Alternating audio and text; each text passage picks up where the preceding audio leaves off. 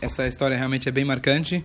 E aqueles que já colocam tefilim, quem sabe coloca com um pouco mais de kavaná. E quem talvez ainda não coloca, quem sabe se, se empolguem para colocar.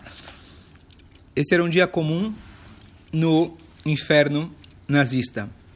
Mais um, mais um dia de muita, muito sofrimento, fome, frio e é, trabalhos forçados a gente estava morrendo o tempo todo com medo de ser morto. E isso todos os presos, todos os prisioneiros sentiam esse mesmo medo. E o nosso, o nosso único objetivo a cada dia é conseguir passar aquele dia e sobreviver aquele dia. Eu estava no campo chamado Goralitz, fica na Grus Rosan. Não sei se alguém conhece. Você já vai ver. O nome dele era Herschel Pink. Depois ele escreveu um livro, se tornou famoso. É, e, o, e, o, e, o, trabalho dele era fazer uma seleção dos vários itens que foram confiscados das pessoas que foram mortas. Então você tinha lá é, você tinha lá todos os tipos de relógios, carteiras, restos de, de coisas de valores que as pessoas né, eventualmente vestem, roupas, etc. E o, e o serviço dele, coitado, era selecionar por é, selecionar, né, por valor, por, por os Triar. objetos, Triar. Triar. Triagem. Então, e ele mesmo conta que várias vezes ele chegou, é, passou por, é, por é, né, quase, quase à beira da morte, e várias vezes a Shem acabou salvando ele de um jeito ou de outro. E ele tinha uma voz muito doce, e com a, isso também ajudou ele em alguns momentos difíceis. Ele já estava acostumado com esse serviço difícil, e, e ele começava, o serviço começava com o nascer do sol e até a noite. E de repente ele levou um choque. Na frente dele, ele encontrou uma coisa que ele já não via há muito tempo: um par de tefilim. Três anos seguidos que ele já não via um tefilim. Essa revelação, para ele, foi, foi, é, foi como se fosse uma, né, um, um despertar, deu para ele uma força de energia que ele nem conseguia acreditar no que ele estava vendo. Os, é, os olhos dele começaram é, começar, começou a cair lágrimas dos, dos olhos dele e ele sentiu como se fosse que um raio de luz dos céus vieram exatamente para ele e aquilo veio e iluminou toda a escuridão da, do, da, do campo que ele estava e aí de repente ele se lembrou se deu para ele uma, né, uma, ele se tocou eu sou um ser humano, não apenas um ser humano que eu sou gente, eu sou um judeu, e agora eu tenho algo super precioso que me lembra quem eu sou.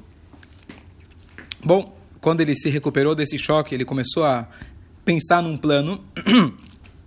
Por um momento ele falou: "Eu não posso, eu não posso abrir mão desse desse desse objeto tão precioso". Mas ao mesmo tempo eu tenho que tomar o máximo de cuidado, porque se eu for pego com o filho na mão, isso já não precisa de muito para que eles me matem. Então, a primeira coisa, ele colocou o tefilim embaixo de, todo esse, de toda essa pilha de, de, de coisas e mais tarde ele vai pensar como que ele vai fazer. Passou alguns instantes, passou, pra de, pra, passou na frente dele um outro prisioneiro judeu, que o trabalho dele no, no, no campo era de marcenaria.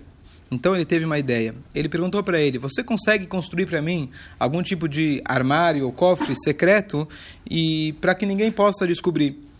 Ele falou: Poder eu posso, mas vai te custar três sopas. Moeda de troca? De troca? Três sopas.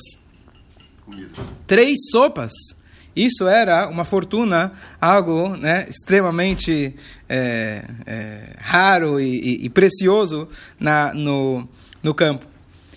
Então, e, e, literalmente cada uma dessas sopas era, era a nossa, nossa única fonte de vida. Mas, tudo bem, eu tentei negociar com ele e ele não aceitou. Negociação é isso, três sopas ou nada. E aí a única coisa que eu consegui é pagar em prestações. Em vez de pagar três dias seguidos, eu vou pagar em algumas semanas, tá certo? Olha, imagina. E aí, então ele conseguiu pagar, ele conseguiu pagar, então eles fecharam o negócio, três sopas, três sopas ao longo de algumas semanas. Passaram algumas horas e a, o marceneiro já chamou ele, e ele chamou ele num pequeno srif, como se fala, num pequeno quartinho. É, e ele falou, aperta aqui. Ele apertou, parecia uma coisa que saía da própria parede, uma parede de madeira, e quando ele apertou, ele viu que realmente saiu uma gaveta. Ele tinha construído uma gaveta dentro desse, desse quartinho, que a parede era de madeira, então ele realmente soube, é, é, soube esconder ela direitinho. E lá então ele colocou os tefilim dele. E ele não contou isso para ninguém. O único que ele contou foi para um amigo dele que chamava Aaron Miller. E o Aaron, a primeira, a primeira, a primeira reação dele deu um, deu um olhar para ele de, de pena, quer dizer, eu tenho pena de você que você vai ser pego ou está se preocupando com essas coisas. É, e ele pensou que o Herschel já estava, né, coitado, perdeu a cabeça. Mas depois de um tempo, ele decidiu então, fez um, uma sociedade com ele e ele falou: Eu vou, se você é, me deixar colocar o tefilim junto com você, eu vou participar da negociação e eu vou doar uma sopa. E depois de ele viu que o negócio deu certo, então ele encontrou um terceiro amigo judeu e, quer dizer, um segundo, e ele também aceitou a proposta e entre os três eles pagaram a, as três sopas pro pro cara, tá certo? Empresário da sopa. Tá certo? Você, judeu sempre dá um jeito de fazer negociação, de um jeito ou de outro. Estou no business de sopa. Então, a partir daquele dia, a cada manhã muito, muito cedo, os, do, os três Yodim, eles se reuniam literalmente com perigo de vida para conseguir colocar os tefilim.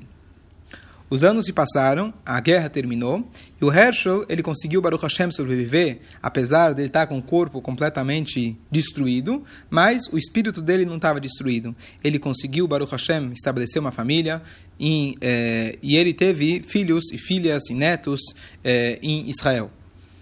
Um dia, e nos anos 90, o Herschel, esse, o primeiro, Herschel o primeiro, ele estava para comemorar o bar mitzvah do neto dele.